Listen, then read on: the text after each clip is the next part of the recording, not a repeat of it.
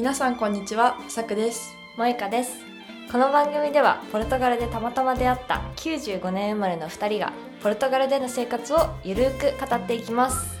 現地で生活する中での発見や移住に関する情報、ポルトガルのちょっと気になる不思議など、私たちの視点でお届けする移住日記です。毎週水曜日、首都リスボンから配信していきます。はいということで、えっと、本日はえすみれさんにゲスト出演をしていただいてますよさくさん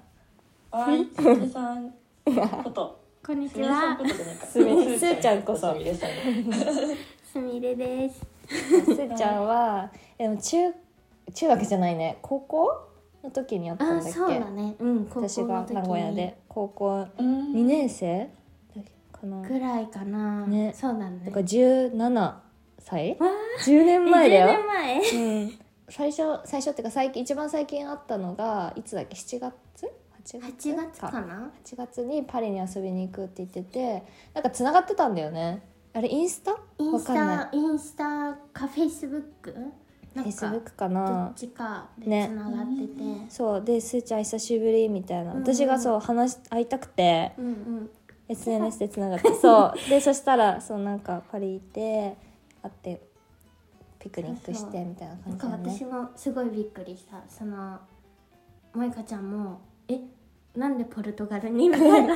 で多分萌香ちゃんもなんでフランスに？そうみたいな。そうなんでフランスに？っていう感じで。そう。でもさくちゃんはねまだこれで今初めましてだからね。そうだね。そうだね。いろいろ私は今ちょうどさくちゃんになぜポルトガルに？って思って。だからちょうどいいんじゃない？このこの回お互いの自己紹介。うん。みんなねみんな同い年で。そうみんな95年だよ、うん95年だよね、96年。でも早生まれだから同い年で、同い年だね。でもなんかみんなね多分違う理由で異国にいる感じだよね。異国違う理由そう、か、なんですーちゃんはフランフランスに今いるんだよね？そうです。パリです。なんでフランスになんでフランスに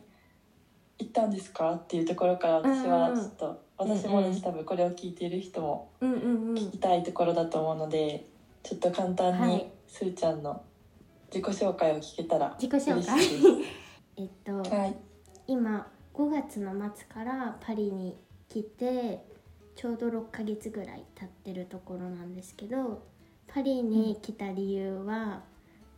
ちょっと不思議な理由かもしれないんですけど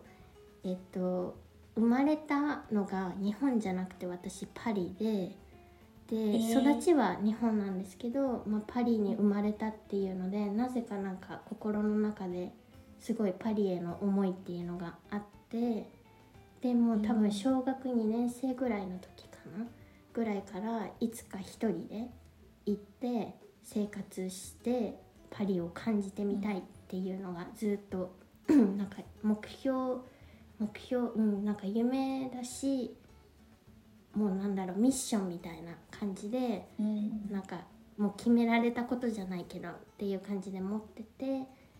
でえっと日本で働いて2年半ぐらい働いてたんだけどなんかちょうどタイミング的にあ今行かないともう行けないかもしれないっていうのもあったり、まあ、仕事の関係でキリがついたっていうのもあってもう仕事思いっきり辞めて来ました。って感じ。よそうだからフランス語ももちろん勉強したいっていうモチベーションはなんだろう生まれた国の言語だからっていうのであってまあそれはパリ留学してる中で、なんだろう得られたらいいなっていうのはあったけどもう本当になんでパリに来たのって聞かれたら生まれた町に一人で行って生活するっていうのを経験するっていうのが目的です。えー、すごいもうじゃあなんかこうタイミングだなって感じだったのかな？その今年の5月がいろいろといいタイミングだったんだね。うん多分いろいろうん。今思い返してもなんか仕事でもやって感じたり、あとは何だろういつ行けるんだろうって思ってたらいつまでもそう思い続けて、なんかモヤモヤだけが残るだろうなとかうん。いろいろまあいろいろうん。タイミングが本当に一気に重なってうん。もう今だなみたいな感覚になったかな。うんううん。めっちゃわかる。おー。その感覚めちゃくちゃわかりますってなうん。聞いてて思った。私の話は今回あまりしないけど私うん。がポルトガル来たのもなんか同じ感じうでん。あこのタイミングだみたいな仕事のモヤモヤとか仕事以外のプライベートとかでも感じてたこととかポルトガルに行きたかったとずっと思ってて今だみたいうん。なだからすごい今聞いててあるってなって聞いてました。うんうんうん。そうだよね。2人の共通点はそこだよね、確日本でお仕事をしてて、うんそれをやめて、うん。でまた一からっていうか。うん。パリとかに行くと結構日本人もいてでもうん駐在の人とかが結構多いかったりする。まあもちろん自分で自発的に来る人もいるけど、でもなんだろう。ついてきて来るっていうのと自分で行くって決めて行くのってやっぱりいろいろ見え方とか考え方とか過ごし方がまあ変わってくるなっていうのはすごい思うかもしれうんうん、そうだね。え、じゃあ仕事は日本でやってた仕事は辞めて、ない。うんうんパリにじゃあパリで住もうっていうのがまずあってパリに来て、うんうんうん今はなどんなことをパリではその語学の勉強以外ではうんうんやってる？は、えー、と仕事っていうのはもともと本当はもうちょっと長い期間？1うん。年8ヶ月以上で、まあ、1年とかで来るっていうのが、まあ、ファーストプランで。でも、なその場合だったら仕事をちゃんとして滞在するっていう風だったんだけどまあいろいろビザの問題とかもあったりして結局短くでも仕事をしない代わりにその余ってる時間を自分がやろうと思ってることに全て全力かけて使おうっていうことにして、うん。だから今仕事っていうのはしてないんだけど自分がやろうって決めたこと例えばジム巡ってまとめたりとか、自分の経験をまとめたりとか自分の思いをまとめるっていうのに結構時間使ったりしてて。うん。お金はまあ減ってくは減ってくんだけどなんか仕事は変な話しなきゃいけない状況になったらせざるを得なくなるし、なんだろう仕事って何歳でもできるけどなんか今しかできないことってきっとあるだろうなって思った時に、まあ、体力とかいろいろ考えてちょっと自分のやりたいっていうことに集中してやるっていう時間作ろうって思って今お金稼ぎっていうことはししてないけど自分のプロジェクトっていう意味での仕事はしてるって感じかな。うん。いいね。ジム巡りめっちゃ気になる。今日も行ってきたんだよそうね今日も行ってきました。あーポルトガルのリスボンのジム？そうそうそうポルトガル語で、ポルトガルだったんだ 全部。あのえー半々かな、英語とポルトガル語、半々みたいな感じで。すごいよねジム巡り。すごいね。うん。どこちなみになんてジムに？えっとトレンドクロスフィットっていうジムでしたトレンドクロスフィット。うんうん。えなんか違いとかあった？これフランスにはないみたいな。でもなんかちょっとクロスフィットあのジムとは違うかもしれないんだけど今日バルセロナからリスボン来てやっぱちょっとラテン系だからフランスよりはポルトガルとスペインって似てるなっていうのは感じて、うん。でさっきね萌香ちゃんと話してたんだけど衛生レベル、みたいなのがフランスよりスペインの方が高いなって感じてえでー、今日ジム行った時もやっぱそのジムって結構衛生面が結構見えたりする場所だからなんかそういうのも面白くて、うんうん。で今日初めてポルトガルのジム行った時もまあジムによって違うっていうのはあるけどでもやっぱスペインに近いところあるなっていう感じたところがあったから。あれ答体になってる、衛星いやうんなってる そっかそっか。えでもさジム巡りするときにさじゃあ衛生面一つ他にこうどこをこう着目して？あー結構ね見るところは決まってて意外と、うん。その衛生面とかもそうだし、まあ、安全面、うん。それは自分がコーチしてたのもあるから、結構やっぱ気になるポイントだったり、あとはコーチングの仕方、うん。そのテクニックの教え方もそうだしあとは人との関わり方とコミュニティ作り、ジムの。あとはメンバーさんの様子。うん。なんかメンバーさんが自分がこのコミュニティの一部なんだって感じてるかどうかとかコーチとどういうふうに距離感があるのかとかは、なんだろうジムの経営とかそういうコーチングとかっていう意味でも興味があるけどなんかもっと大きい目で見てもなんだろう人のコミュニケーションっていうところでやっぱコミュニケーション学学んでたのもうんあってすごい興味あるからなんか勉強になったり、まあ時には反面教師的なうん時もあったりっていうので、そういうのは見てるかうも。ん。そっか。やっぱりこんうん持ち合わせてなかった視点だわ、うん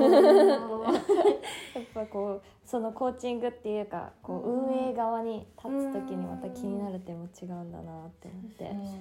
まあそもそもジムにあんま行ってないからっていうのがあるかもしれないけどでも今度行ったらそういうとこ見ちゃうかもしれない。うん。でもざっくりさ日本、まあ、アメリカにもいたじゃん。うん大きくそのヨーロッパってくくった時になんか特徴ある？ヨーロッパのジム。それはまだヨーロッパがたくさん行ってないから、ヨーロッパで比べれるかわからないけどフランス日本アメリカで、うん。その健康と運動っていうところで結構違いあるなっていうのは分かって、アメリカって結構なんだろうお金儲けの国でもあるじゃん。お金を結構重視してうん。る国だったりするっていうのも多分文化的につながっててなんか健康を得るためにもお金を払ってるうん。なっていう感じがあって例えば体を動かすってなった時もジムにお金払って運動するし健康食品を買うためにちょっと高いお金買ってヘルシーなものを買うみたいなもうなんか健康運動とかがやっぱマネタイズされてるなっていうのは感じたなっていうのはあってうん。なんか日本だけにいて海外の、まあ、アメリカの情報を聞いてる外に行ったことないけど情報だけ聞いてる人はアメリカフィットネス大国はってすごいってなって、それももちろん正しい部分でもあるんだけどでもやっぱりジムに行ってる人が多いのってもちろんそういうフィットネス文化が盛んなのも本当だしでも肥満大国でもあるから行かざるを得ない人も多いっていうのも事実だから、なんか単純にフィットネス大国フィットネスが盛んっていうだけじゃなくて、まあ、ビジネス的なところとかあのなんだろう国の政策的なところとかも関わってるなっていうのは感じ。まあだからお金が結構絡んでる感じはいい意味でも悪い意味でもそのフィットネスにお金かけてる国もかけてるっていうのもいい意味でもあるしでも逆に言うとお金かけないと健康を得られないっていうところも、まあ闇じゃないけどあるなっていう意味で、まあ、アメリカは感じてうん。日本は、めっちゃ話してるけど大丈夫。日本はなんか、健康っていうと運動よりやっぱ食事に着目する人が多いなっていうのがあってだからやっぱダイエットってすごい大きいものになってるしでもそれは美しい部分でもあって日本ってすごいバランスの取れたもともと食事があって丁寧にご飯を食べる。それはすごい素晴らしいんだけどでもやっぱダイエット文化みたいなのが増えてきて、まあ、過激になってるところもあるなっていうのは思うから世界的に見たらやっぱそこまで食事をに気を使う。うん。いい意味でも悪い意味でも使ってるっていうのは多分やっぱ違うなって思われる部分だったり、すごいなって思われる部分でもある、うんけれど運動はどうかなってなった時にまだちょっとやっぱ他のアメリカフランスと比べるとライフスタイルに組み込まれてない部分は大きいのかなっていうのはあって、まあ、ちっちゃい子がみんなでサッカーしたりとかそういうのは多分あると思うけど大人になって運動してる人ってどれくらいいるかなって思った時にまだやっぱ生活の一部じゃなくて自分からジムに行くとか、なんだろう組み込むようにしないとまだ一部に慣れてないものなのかなうん感じるところもあって、でもまあなんか電車とかその東京とか住むと電車移動するのに何気なく歩いてるからそういう何気ない運動っていうのは日本人は他の国より、まあ、アメリカと比べると特に車社会っていうのもあるから、してる部分ではあるけれど、でも本当に体を動かすっていう意味、うん。エクササイズっていう意味ではちょっとまだやっぱ食事の方に重きが置かれてるだろうなって感じたかうな。んだからなんかうん。またアメリカとは違う全然比べ方も違う感じになってるけど。確かにそうかも。コンビニとか行ってもさ、なんかこうすごい種類あるもんね。ソイジョイとかさ、うんそうそうそう。かプロテインとかの種類もすごいたくさんあるし、うん。そういうそういう食で健康管理をするっていう思考コラーゲンとかうんうんなんかチョコラビーよくわかんないけどこういろいろあるよね。うんうんうん細かい話をするとなんか体育とかでも、アメリカとかだとウェイトリフティング重量上げが、うん。あの体育であったり、結構個人戦みたいなのが体育であったりしするのがあって、まあ、それもアメリカって結構「ミーミーミー」っていう文化なのもあるから、そういうのもつながってるなとは思うんだけどでもなんか日本ってどっちかっていうとバスケとかバレーとかなんかグループ競技、うん。が多分体育で多いから、そういうそれはすごいチームワークを得るとか、うん。いい部分ではあるんだけどなんか運動と生活っていう中では大人になっていくとなかなかそういう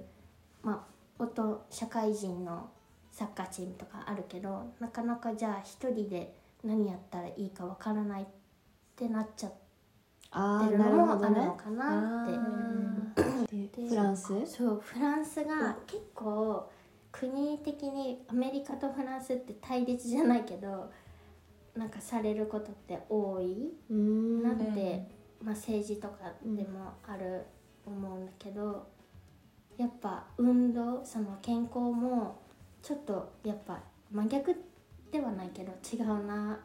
なんか端と端にある感じはして理由としてはアメリカはお金をかけて健康を得るって言ったけどフランスはいかにお金をかけないで健康を得るっていう考えの人が考え,、うん。考え方が強いかなって思ってて運動するっていうのも走るとかサイクリングの人がめちゃくちゃ多くてでそれってお金かからないじゃん、うん。ジム。だからそういう風に本当の意味でライフスタイルに入れ込んでいかにお金かけずにやる、あとはなんかその食べ物とかもわざわざなんだろうグルテンフリーのちょっと高いものを買うっていうわけではなく、なんだろうもっと自然にあるものを食べる、うん。まあ、ビオとかそういうのも強くてでまあやっぱあんまり高くなかったりもするしだからなんか、でもそれも政治とか経済アメリカみたいに重なる部分はあるのかなとは思ってて。うん。やっぱ私が住んでるパリはめちゃくちゃ物価が高いから住むのにお金がかかる。ってなると、うん。やっぱお金をかけれないっていうのも多分事実であってでもその中でどうやってやりくりして健康していこうかっていうので割と運動と食べ物両方にバランスは取れてる国なのかなって感じたかうんも。うん。うん。面白い。意外、うん。なんかでも一番サステナブルな形な気がするね、うん。なんか自然っぽい感じはん。すごいするかも、うんうん。だからなんかフランスってそんな肥満なんだろうチーズとかワインとか食べるけど、ちゃんとバランスよく食べてたりいろいろなんだろう そのバランス感覚っていうのが上手なのかな、思ったか、うんうん。うん。来てる人はさどういう目的の人が多いのかな、やっぱ健康なのか、こう見た目うん。美しくなりたいとか、どういう目的で行ってるんだろうって思った今。なんかそれもすごいうん。国とかで違いを感じたり、まあジムってそれぞれのジムの考え方があるからジムそれぞれでも違うっていうのも感じてて、クロスフィットってもともとなんだろうあの日常でやる動きを取り入れてたり、まあ、誰でもできるっていうのがコンセプトではあってだからおじいちゃん、うんおばあちゃんでも全然クロスフィットしたりできるっていうものなんだけど、逆にそのクロスフィットが競技にもなっててもう本当にオリンピックレベルでガツガツやるエリートのアスリートもいるっていう、結構まあ他のスポーツでもそうだけどなんだろうサッカーとかだとボールがないとできないみたいな感じなのはあるけど、クロスフィットは本当に誰でもできる。全く運動してない人でもできる、反面めちゃくちゃできなできる人もいるっていう結構幅が広いうん。競技だから、なんかそれもジムがどこに焦点を当てるかっていうのは結構多分難しいところではあって。うん。でそうだね。アメリカとかだと本当にエリートが集まるジムもあれば本当におじいちゃんおばあちゃんとかも来れるようなみんなのためのジムみたいなのも両方存在してる感じはしてヨーロッパは結構ライフスタイルの中でやってる人が多いかも。で、うん。その中で本気の人もいるって感じ。で日本はやっぱそのクロスフィットがまだ新しいっていうのもあってでどっちかっていうと運動しない文化的な日本から見るとすごくタフに見えるものだからどっちかっていうと競技的なものに見られてるところが多くてそういう感じでの方が映えるのもあってそういう感じでマーケティングしてるジムも多いけどうん。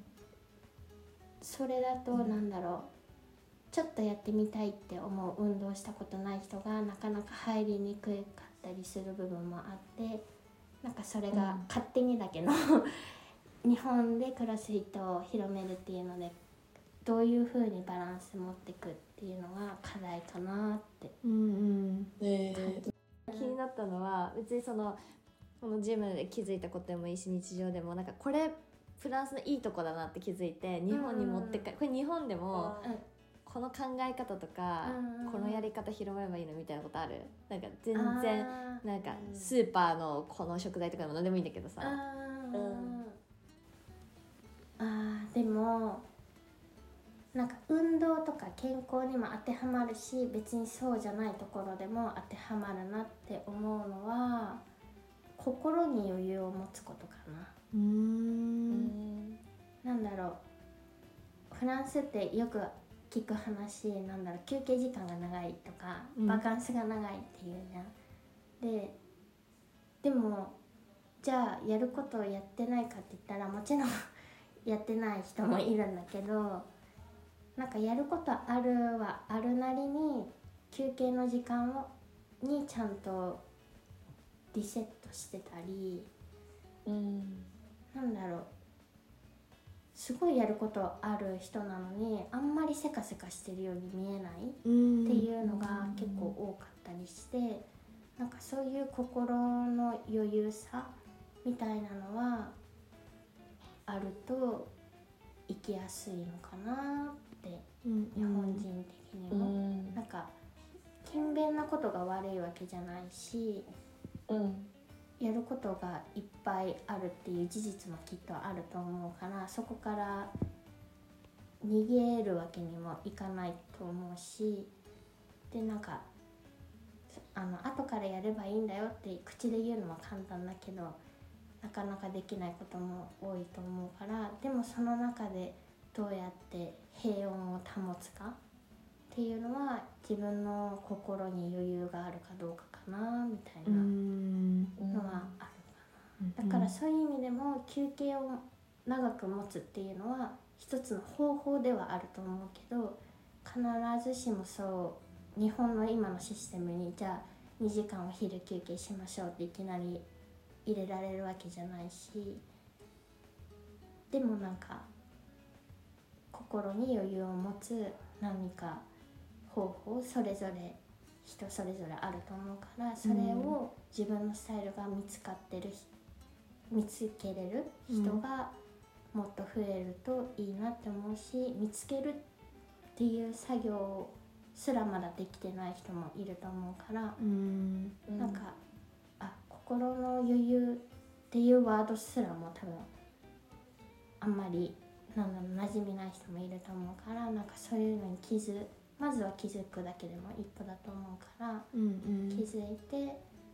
でちょっとした時間にでも自分のための時間とか自分の心の余裕ってなんだろうってどんどん深めれたらいいのかなとはうんなんか自分に心の余裕ができると相手も許すことができて思う。でその自分が相手の立場の時に許してもらえるってことでまたそれが自分の心の余裕になって、うん。なんかそれも伝染していきそう、うん余裕を持って対応してもらえたらこっちも余裕を持って、なんかアクションできるし、うん。全部がね、うんカツカツだとねそれがうん。カツカツしちゃうかもしれない。うんうん。えでもサクさんどうですか？ポルトガルの人の心の余裕は。気になる気になる。あでも心に余裕あるな。そのなんか例えば余裕がないなって思う部分もあるけど例えばすごいね私って言ってるけどクラクションめっちゃ鳴らすなっていうのがあってなんかそういうのを見るとちょっと心に余裕がないな車に乗ってる時はとか思っちゃうんだけどなんか例えばスーパーでのですごいさ待たされた時とかにうんうんうんすっごいイライラしてる人とか見たことないしあー。なんか結構お互い様な感じなのかうな。ん。っていうのがあったりあと人をこうちょっとしたことで助けてあげられるのも心の余裕かなと思っててなんか例えば目が見えない人目が不自由な人がこう駅にいたらさってエスコートしてあげれる人が日常的にいたりとか今日も私があの普通にぼーっと歩いてたら物を落としちゃったんだけどそれをわざわざ「落ちてるよ」みたいなのすごい声かけてくれる人が何人もいたりとか、なんかそういうちょっとした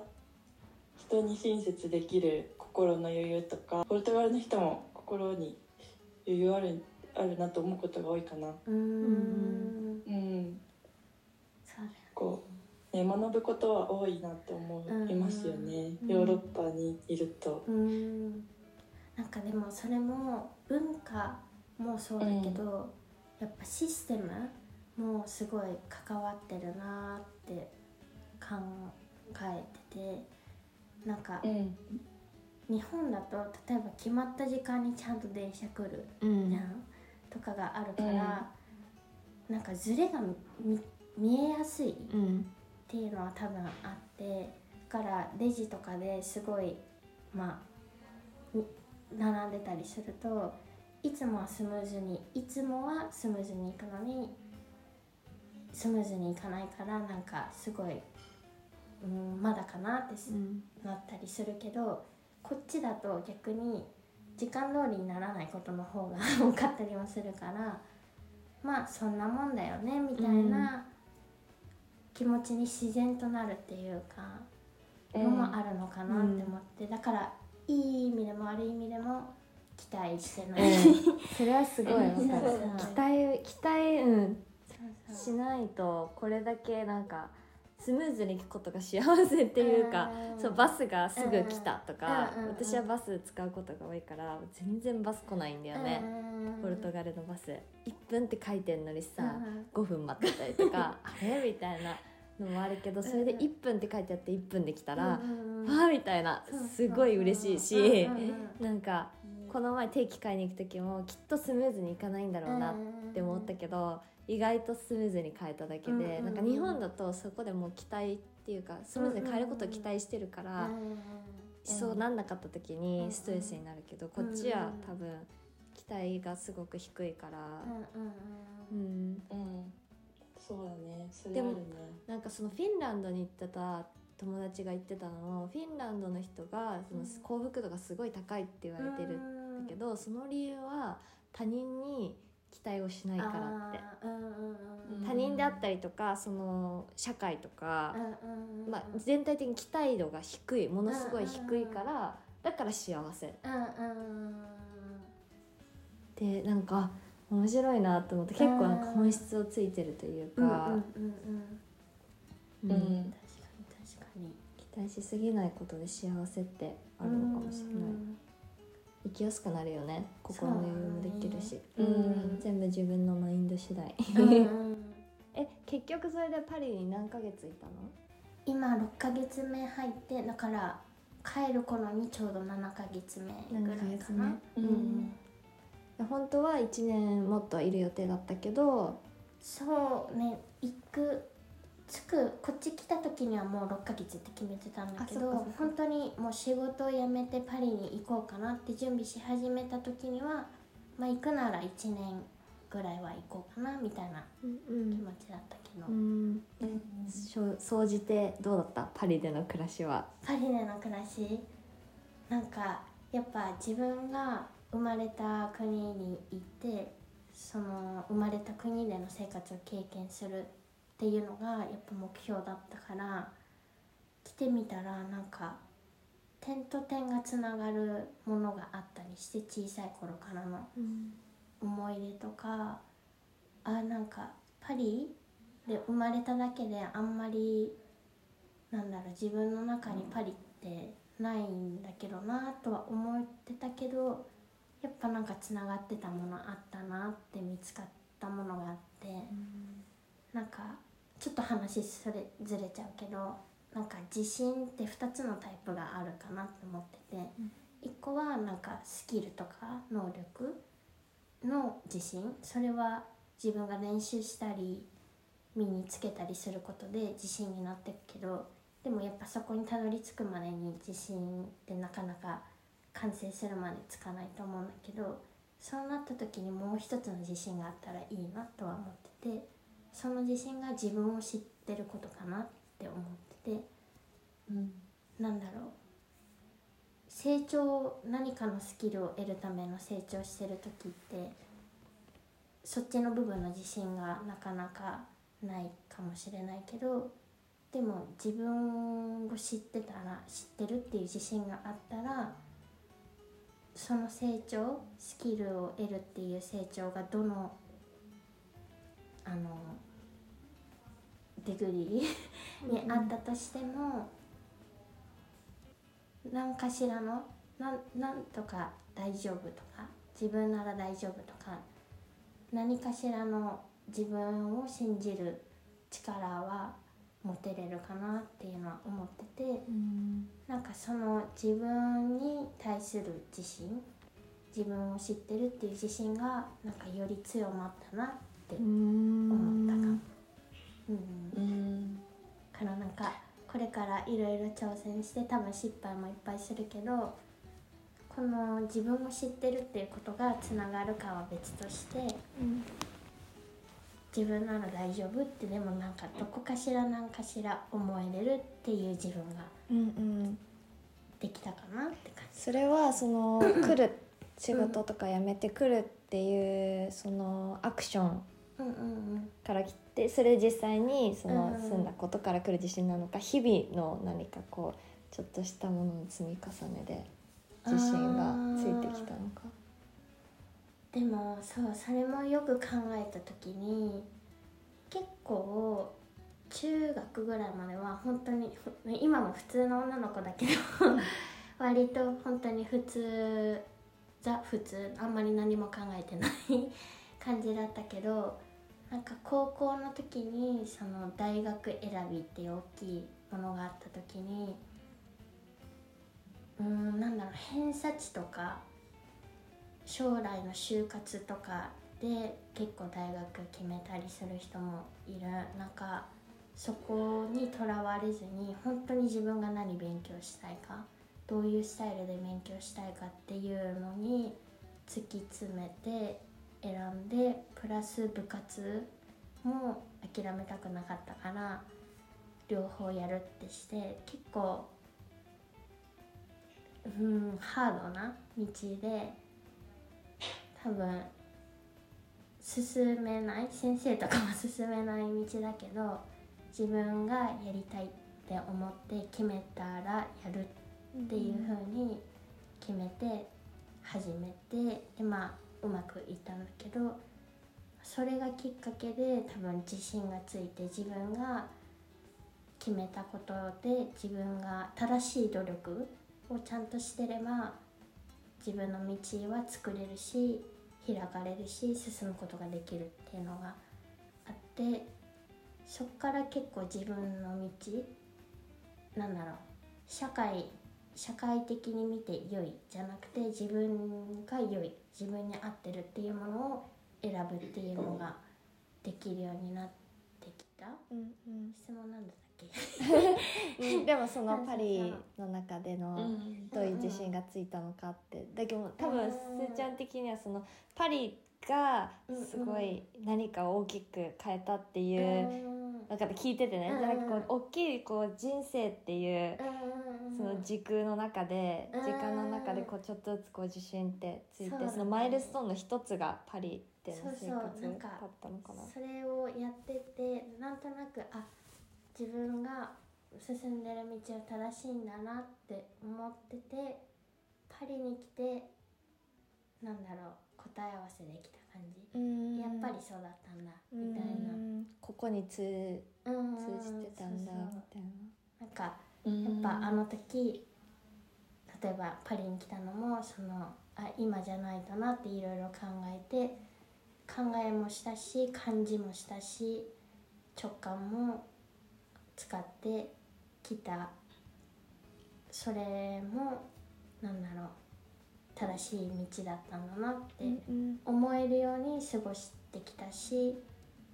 実際に思えることができたのはやっぱパリにちゃんと自分が選んできたからかなって。うん。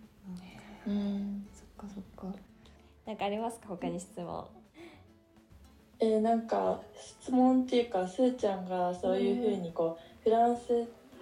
にこう気持ちが向いてうん。実際住んでみてちゃんと自分の視点でいろんな観察ができていて考えを持ってるっていうのがすごい話聞いててうん。すごいあのいいなって思っててなんか私もポルトガルっていうのになんとなくビビッときてきたけどなんかこ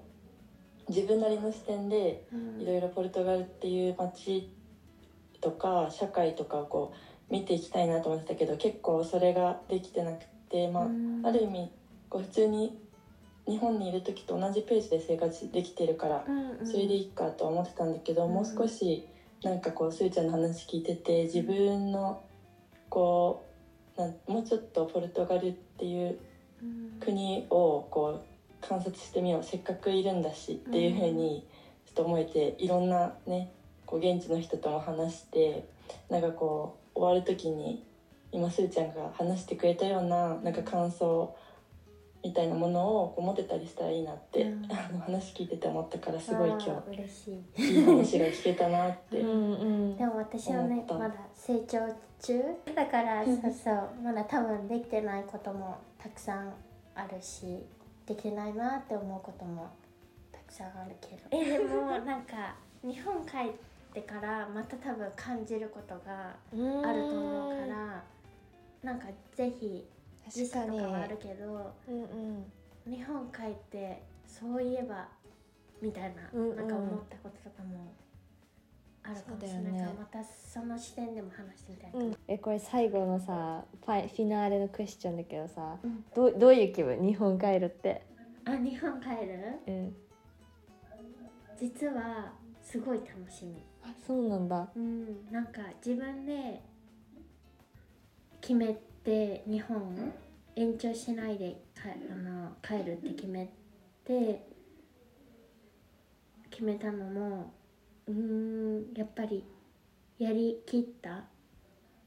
気持ちも強いしでもやっぱまだできることもあるとも思いつつ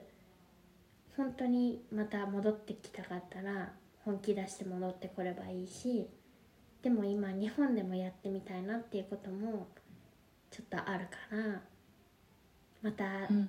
ここでパリで学んできたエネルギうんーを使って日本でどうやって生かしていけるのかなって考えると結構ワクワクしてうるっていうのはあるかーん。今後の人生もこう期待ですね。ありがとうございますはい皆さんいかがだったでしょうか？今回ゲスト会ということでパリに住んでいるスーちゃんをお招きしていろいろお話を伺ってみました。スーちゃんはこれまで世界180カ所のジムを巡ってきたということで欧米と日本のジムの在り方の違いや健康意識の違いについて面白い話が聞けましたね。スーちゃんの経験や素敵な考え方に私も刺激を受けました。すーちゃんのインスタ、X、ノートのアカウントについてはこのエピソードの説明文にリンクを貼っているのでぜひチェックしてみてください。では今週もお聴きいただきありがとうございました。